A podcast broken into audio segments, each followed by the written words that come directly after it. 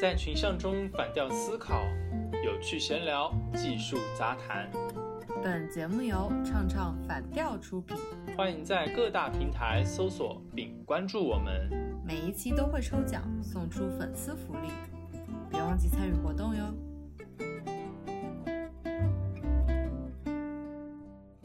最近因为疫情，我们大家都宅在家里。反而跟朋友联系的机会就比较多了。今天呢，我也是跟我的朋友 Joy 打了个电话，我们有聊起一些关于目前 靠疫情来营销的一些公众号的创业方式。然后他就给我讲了一下，目前他有看到一些很无脑的文章，但是却被大家肆意的转发的特别厉害。这些公众号也因此发了很大一笔财。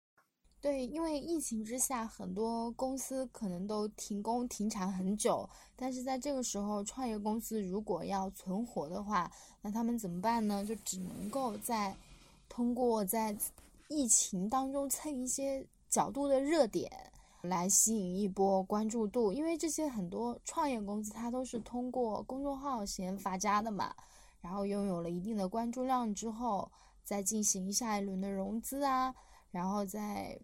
开始他们的商业模式。我之前在目前国内某一家心理学大 V 公众账号工作过一段时间，然后我的工作是在里面给他们写一些心理学或者说亲密关系的访谈文章，当时写的数据也都还不错。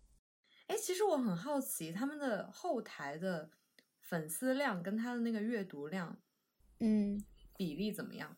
我偷偷说一句，他的后台粉丝量关注度还是挺高的，嗯，而且他们的粉丝忠诚度非常高，因为这也是很多公众账号起家的一个原因嘛，粉丝公忠诚度非常高，大概他们有几百万的一个用户的数据基础，嗯，然后他的阅读量的转化率。最近我不知道，但是在我工作的那段时间，因为我没有看后台数据的权限，我只能通过，呃，创始人跟我讲的一些文章反响来知道后台的一些数据。有时候有一些十万加的数据也是会去找公司刷出来的。对的，现在要看它的一个指标，很重要的是看它的那个再看是多少。嗯，就微信文章的最后的右下方的那个再看。我们都知道，以前就有很多公众号靠这个写文章，然后发家，然后再开公司。比如说我们所熟知的 Papi 酱，还有咪蒙这些，他们的创始人在最初就是打造一个 IP 概念嘛，所以我们就很熟知哦，这个公众号就是 Papi，然后这个公众号就是咪蒙。对，他们写出来的文章非常的受追捧，因为他们就只认这个人。后来我发现，其实咪蒙。他的媒体矩阵打造的其他的 IP 反而追捧度就没有那么高了，就是大家其实还是认得他这个人，并不是认得他这个品牌。你们之前的公司有打造 IP 吗？我们开始是在逐步打造 IP 了，比如说创始人小姐姐这种。创始人小姐姐栏目啊，就是专门让创始人来写，因为最开始我们当时的公众账号写文章的也就是创始人团队，然后他们的一些写文章的一些常见的那些用语啊，一些一些金句啊，一些标红的话，都是非常受一些粉丝或者说读者喜欢的，在这个基础上，他们就开始。重新打造了一个创始人小姐姐栏目，就是专门写创始人小姐姐的知心话，就是那种专栏。嗯，自从那个栏目开了之后，很多微信公众账号的读者就会去看。当创始人小姐姐专栏的文章写出来之后，他们的数据还是蛮好的，就是要好于他们之前发的那些文章。嗯，我之前有一个朋友也是进了一家公众号，因为他形象还不错，所以。公众号的那个创始人就以他为一个 IP，就打造他的 IP 嘛，然后他就写文章，然后就收获了一大批粉丝，然后他就离开了。他离开的很重要的一个原因是，他可能就觉得付出跟回报不是很对等吧，嗯，但是他也把那批粉丝也带走了。其实这对于那个公众号来说是一个不太好的一个现象。怎么不对等了？就工资低呀，然后嗯，工作内容特别多，繁杂吧。他就说，因为他们那边的分工可能就很不明确，他要做图，要排版，还要写文章，就整个流程下来，好像所有的事情都是他一个人做。这个在很多公众号或者说个人 IP 发展起来的创业公司都是这样的，很容易就一个人可能干五个人的活。嗯，所以这也是大家渗入创业公司的一个重要原因嘛。就你需要想清楚，你被那些光环所吸引的同时，能不能承受得了这些很杂乱的活儿。所以你最开始为啥进去啊？你也是被光环吸引吗？我最开始进入这家公司的契机其实挺巧合的，因为当时我正在找工作，我是在上海读的研究生嘛。然后我正处于求职期，当时我是去广州的一家媒体实习，这家媒体实习的考核标准是说你写一篇稿件，人物稿件，然后通过了，我们就正式录用你。当时我报的选题就是这家心理学的微信公众账号创始人，因为我想要去了解他在国内是怎么样迅速的引起一波。反响，而且是怎么吸引大部分的九零后到零零后这个年龄区间的人？嗯，把这个选题报上之后，我就去采访他的创始人。嗯，当时可能在采访的过程中，这个创始人觉得我采访不错，然后就想要留我在那边工作。啊，所以你其实当时是有两个选择的。对，然后后来我就选择了这家公司。嗯。选择的理由呢？因为他当时的这家公司的招聘写的是有几个关键词很吸引我，就是第一个是弹性工作时间，就你可以自由选择在九点到十点的这个时间区间段来公司上班，每个月都有六十分钟的迟到余额，就是你迟到时间累积六十分钟以内是不会扣钱的，但是超过这六十分钟还是要扣钱。嗯，这个是他们所谓的一个弹性工作时间，然后还有一个是午休，你可以自由选择十二点到两点的一个区间段休息。其实，在实际过程中，午休大家根本都没有说怎么休息，因为你懂午休这个就是很很激动的嘛。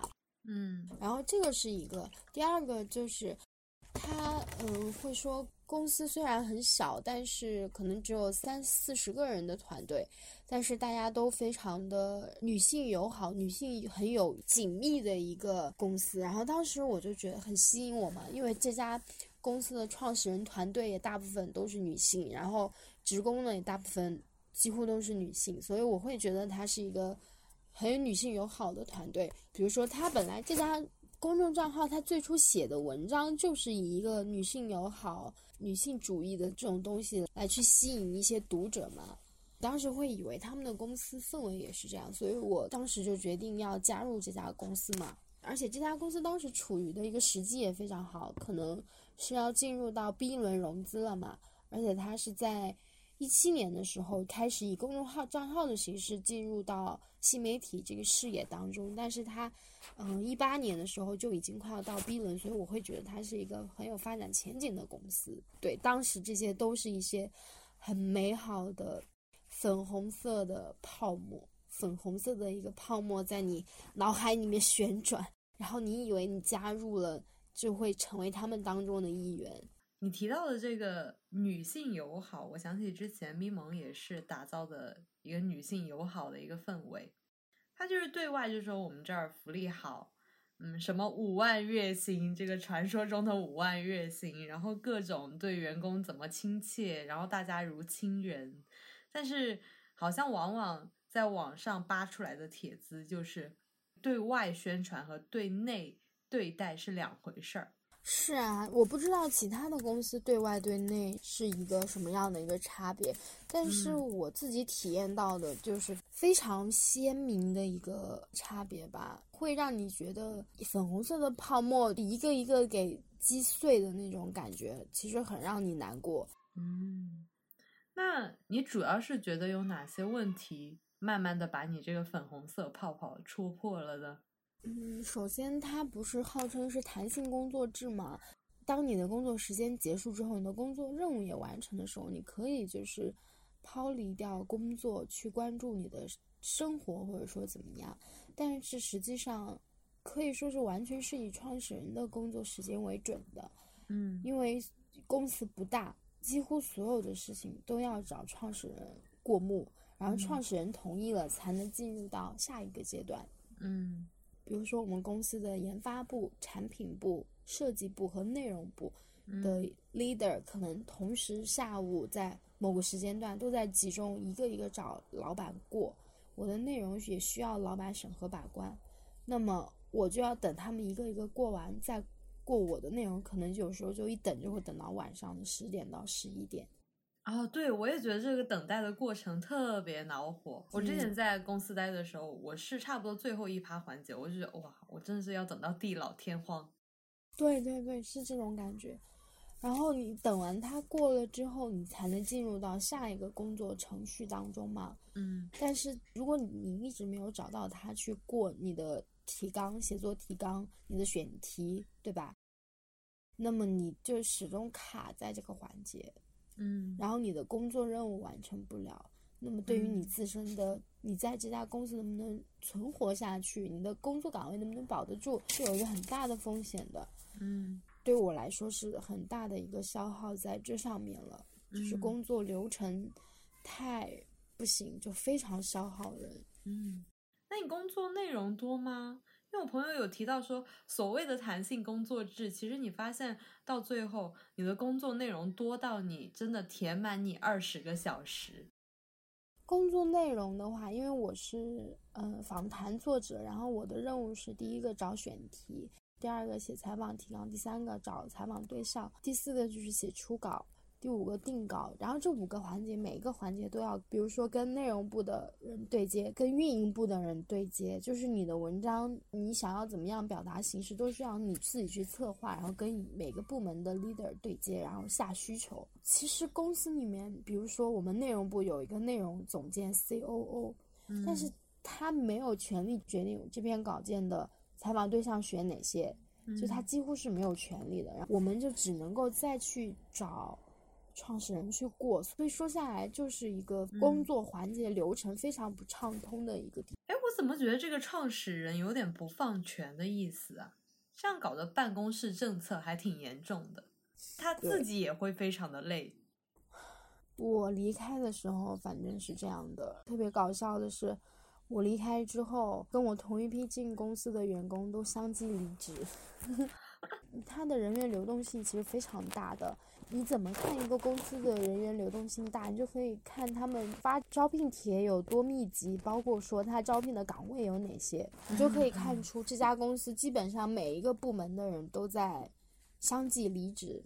嗯，所以他就需要大量不断的招人。但是现在用工环境又这么差，所以他应该也很好招到人了。对，因为有很多像你一样，在当时刚刚毕业的时候被这些所谓的粉红色泡泡吸引。因为大学的时候没事儿干，就是关注这些号，然后看他们平时写什么，就营造出那种假象。对啊，真的就是假象。你进去之后，你粉红色的泡沫会一个一个的被撕破，变成沉重的那种冰雪砸在你的头上，直到砸到你身心全部俱疲，你整个人都觉得非常撑不住的时候，你就要想，是不是当初的选择做错了，被他们那些光环吸引了。那是什么契机使你离开呢？就是什么爆发点？爆发点是，就是我在这家公司还遇到了一个非常恶心的事情，就是被降薪。你们还有降薪制度啊？对，这也嗯是创业公司的一个赶你走的。哎，你知？道有一个同类型的心理学公众号，他们有一个制度也是降薪，但是他那个降薪就是说，每一个月他们会评选出阅读量最低的文章，然后评选出来之后，然后给他发一个奖状，就是那个奖状上就会写什么当月阅读量最低谁谁谁，然后大家一起拍合照，然后拍合照之后还给他就是降薪。这样处理。真的假的？这么恶心？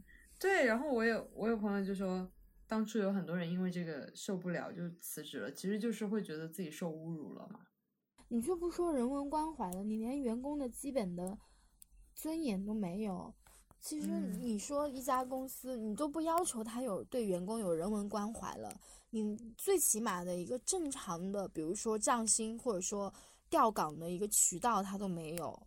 非常的就是按照创始人的一个意见，就是他想要怎么样就怎么样。嗯准确的说就是这样，这也是创业公司最大的风险。你的工作、你的饭碗是直接跟创始人的意愿挂钩的，他让你怎么样就怎么样。因为公众账号的写作风格有他们自己的一套话语体系。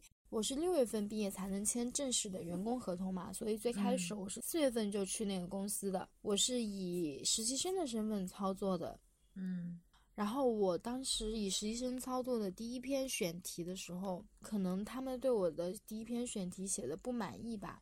嗯当时你就能感觉到创始人对你的态度一下子就大打折扣。刚开始你进来的时候，他会很热烈的欢迎你。当你把这篇稿件，比如说你的事情做上去之后，他觉得不满意，他会立马就很冷淡你。嗯就很明显。后来 C.O. 就找我谈话，问我是怎么回事，然后我就说、哦、可能没有适应。之后我操作了大概两篇选题之后，他们还是觉得我不太满意嘛，嗯就还是会以各种各样的理由说，嗯，说你第一篇创始人几乎把你的文章全部重写了，他还是对你不太满意，所以就是要降薪嘛，降一千五左右。那还是挺多的，因为对于毕业生来说，一千五抵你一个房租了。对，本来这家公司给的月薪就没有很高嘛。所以你因为这件事情非常的低落，然后就在考虑要离开的事情了。对，那段时间就很影响我的情绪，自己也都都觉得有点承受不了，自己可能心理状态也出了问题，然后就嗯想要离职。嗯，很多时候其实不是因为我们写的不好啦，像我以前有人约我稿件，公众号约我稿件，他就会说嗯，哎、我的这个话语体系好像跟他们不是很符合，就是我写的特别新闻对稿，然后我就说，对我也啊，我可以尝试一下，然后就写写写，写完之后其实还是不满意，他们就会说。你知道我们改了多少吗？然后改了之后还会就等于说我们重写了，但是其实我觉得他们并不是重写，只是拿着你这个稿件，然后去换了一个语气而已，就有点类似于 俗称的洗稿，但是他们在那个情况下就不会承认你的劳动成果，就会说我给你全部改了，就等于说是我们写的，怎么叫你自己写的呢？他们就会用这个来反驳你。对，是这样的。嗯，那你在里面有待的愉快的部分吗？就是你觉得还不错的地方？我很庆幸的是，他们其实也有一些值得你学习的地方啦，就比如说一些性别议题，一些性嗯别友好的相关议题，还有一些对于怎么样去做一些学术报告的分析，怎么样去看学术文献，怎么样做一些学术的脚注、标注什么的，其实都值得去学习。嗯，因为我以前也在类似的地方待过，我感触最深，我学到的就是我的时间紧迫感会变得特别强。对，在创业公司，你整个人的状态会非常焦虑，因为首先这家公司它能不能够长久是个问题，然后你在这家公司能不能活下去也是个问题，所以你就不停的要去想生存的问题，就直接嗯跟你切身利益相关的。其实这样还会让我效率变得还挺高的，因为公众号老追热点啊什么的，然后对你就会对对对对，你就会效率变得非常高。然后当你进入了一另外一个不一样的、很成熟的体系之后，你也会想啊，他们怎么那么慢，办事效率怎么这样？就是会自己也会陷入一种焦虑。这是一种工作的常态吧。我现在也嗯在学会调整心态，去更好的去适应工作。因为像我这种二十几年一直都在学校的环境当中，没有学会怎么样从学校的那种状态切换到社会这种模式，这个确确实实是不一样的。但有时候我也在想，是不是我太过敏感，或者说我自己抗压能力太差？嗯，嗯，也没有啦。这个对我转换现在也过程其实特别漫长，我经历的，嗯，我觉得我大概经历了两年，然后才习惯从学生然后转到一个工作的状态。嗯，就是你晚上也会想这件事情，可能白天也会想，就是我是谁，我在哪，我在干什么，对，就是社畜。我跟你分享那段时间是真的特别难过，而且我们创始人讲话也非常的直接，他是很残酷的一个人吧，可以这样说。但是他有时候也很有那种温情的时候，比如说他会在深夜过完你的东西之后会说，嗯，你要快点成长，会会有给你这种感觉。所以有时候我对这家公司的感情其实还是蛮复杂的。嗯，对，那段时间我个人情绪差到就是晚上回去一个人哭啊这些，嗯，在别人面前你可能就不会这么脆弱，但是你一个人在家的时候，你会想到很多关于能不能生存下去的问题嘛，你整个人就会非常的焦虑。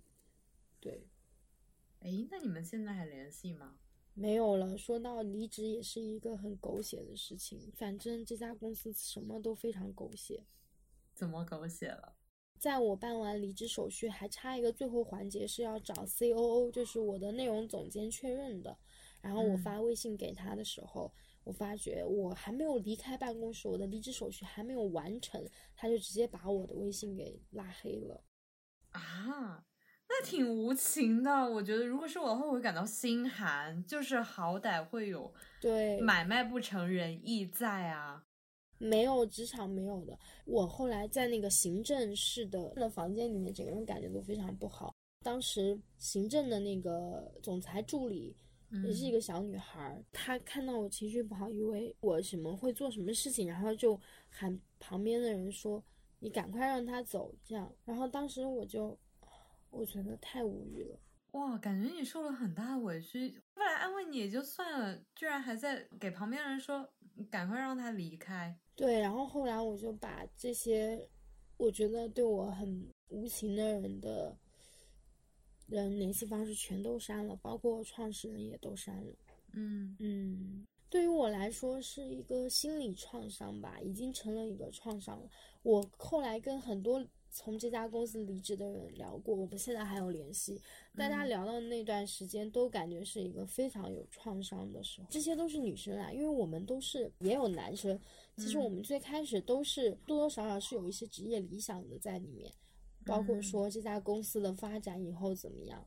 但嗯是大家离开的时候都不同程度的受到了一些创伤，就还是蛮难过的。嗯，然后经历了短短的可能不到五个月吧，四个月的时间，我经历了这家公司，就感觉之后去哪里，包括我现在的这家媒体，我会觉得现在的工作环境真的是太好了。当时真的是太过于恶劣了。你往往经历了差的之后，你会觉得下一个你的标准稍微会降低一点点，并且会心怀感激。对，会心怀感激，哎，反正就是蛮难过的。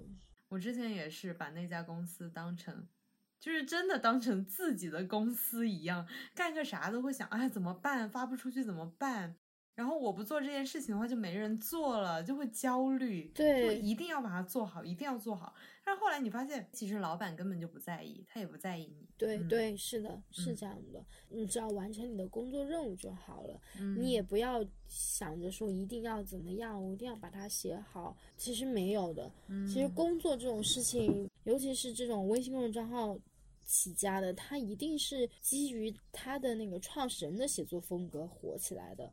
他只嗯要找到一个可以迅速能 get 到他的那个套路、能出稿的人就可以了，并不是你的独创性并没有那么大。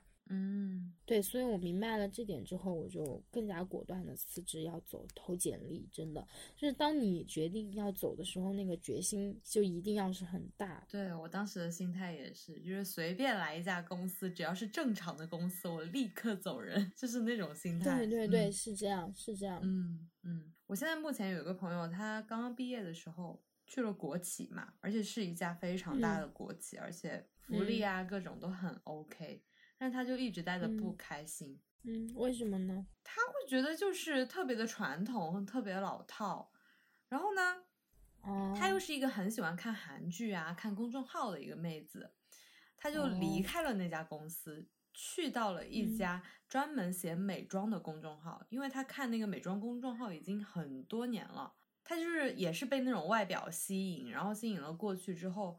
他现在给我说，他说这家公司真的什么都好，唯一的不好就是不交五险一金。哦，那可能是有点风险。福利方面吧，但是他现在还是没有嗯像你这样走出来。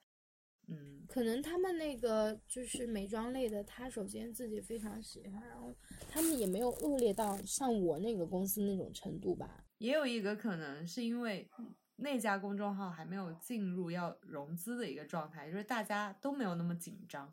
其实，如果创始人真的是嗯步入下一个阶段的时候，思维都会改变了。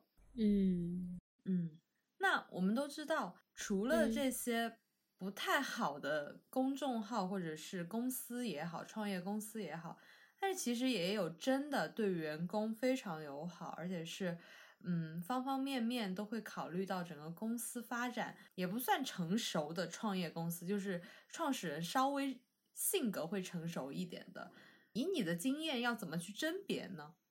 因为其实如果你很 lucky 的进入到一家嗯创业公司的话，对于你未来的发展也是一个很不错的选择。首先要看这家创业公司的规模有多大，嗯然后他们的核心创始人团队的呃成员固不固定，大家可以就是在这家公司之前先搜他的天眼查，对，先去天眼查去查一下他们的创始人团队的那个资料变更啊什么的。如果他们创始人团队的关系都在变更很频繁的话，那说明这家公司是有一定风险的。因为如果一个核心创始人团队都相继离职的话，那这个创始人可能是多多少少会是有一些问题的，因为创业公司很大部分的它今后的发展、它的走向、它的决策是要看创始人的。嗯嗯创始人稳不稳定，就要看他核心团队有没有人相继离开。如果他核心团队相继离开的话，那就建议你们慎重。然后第二个就是看完了这些资料之后，要去看一些这些背景资料当中，包括他们是什么时候开始成立的啊，然后现在怎么样啊，资金有多少啊，这些都是一个基本的一个资料了。然后嗯。之后再去看他的招聘帖，他发的招聘帖的频率频不频繁，然后他放的岗位有哪些？如果他放的岗位，首先如果他的招聘频率非常频繁的话，那说明也有问题，就是可能人员流动率特别大。哎，这个问题我一般会留在面试的时候，HR 可能会问我，你还有什么问题需要问吗？我可能就会问你们公司平均的私龄是多少？嗯，对嗯对对，但是这个时候 HR 他也可能去说选择说假话吧，对吧？啊如果他真的 想要留你的话，嗯所以建议你还是在投简历之前先看一看清楚。嗯然后就是招聘帖的频率，第三个就是看招聘帖的岗位需求，就是他如果岗位需求每个岗位都在大量招人的话，嗯。第一个说明他可能是要继续发展，再走嗯。下一轮；第二个就说明那每个岗位不同的岗位可能都有不同的人相继离开，嗯，那就是一个要慎重的选择了。对。嗯因为你想，像微信公众账号的一般内容团队是比较稳定的。如果嗯。他是内容团队经常招人的话，那说明可能这家公司的核心部分目前的话也并不是很稳定。那么它的内容团队都不稳定的话，那么它这个公益性公众账号的风格可能就不稳定，嗯，都是干货哦，都要拿小本子记起来，真的。我一般看招聘的话，就看他招聘写的怎么样啊，就不会写一些很空啊、很虚的话。然后也像你说的，上天眼查查一下，因为创始人的背书还挺重要的。对，嗯。但是你想，我当时看他们的招聘帖，他们有一些条件，比如说女性友好啊、弹性工作制啊、嗯。零食啊，这些也都挺吸引我的。这些其实，在招聘帖中他们也都会写。哦，哎，我不会被零食这种吸引，哎，我可能就会被它就是很正规的一个制度，就是我们是怎么样就怎么样，可能我不会去 care 这些小福利。嗯，因为我觉得我最在意的可能就是你发给我多少钱，我要干什么活儿。如果你把我的活儿都写的不清楚的话，那你真的就是你连我的活儿你都写不清楚，那怎么整呢？反正建议大家就是入创业公司之前，还是要擦亮你的眼睛，去仔细的想一想。嗯，对，，一定要一定要小心不然的话，那就会成为你职业生涯的一个污点。也不算污点吧。痛点，痛点，对。嗯，对惨痛的经历，以后想起来可能就根本就不想对提。我现在想起来，我之前在那家创业公司，我现在真的是不想提了。就是，我就想把这一段经历在简历上抹掉，从来没有存在过。真的，哎，嗯，好的，那这一期我们谢谢 Joy 来到我们的节目，进行这一次非常干货的讨论，也希望他以及听众朋友们可以在自己的职场道路上越走越好，谢谢大家。擦亮你的眼睛，进入一个还不错的公司。嗯，我是以万，我们下期见。我是 Joy，可能以后会常驻节目，拜拜，拜拜。嗯拜拜。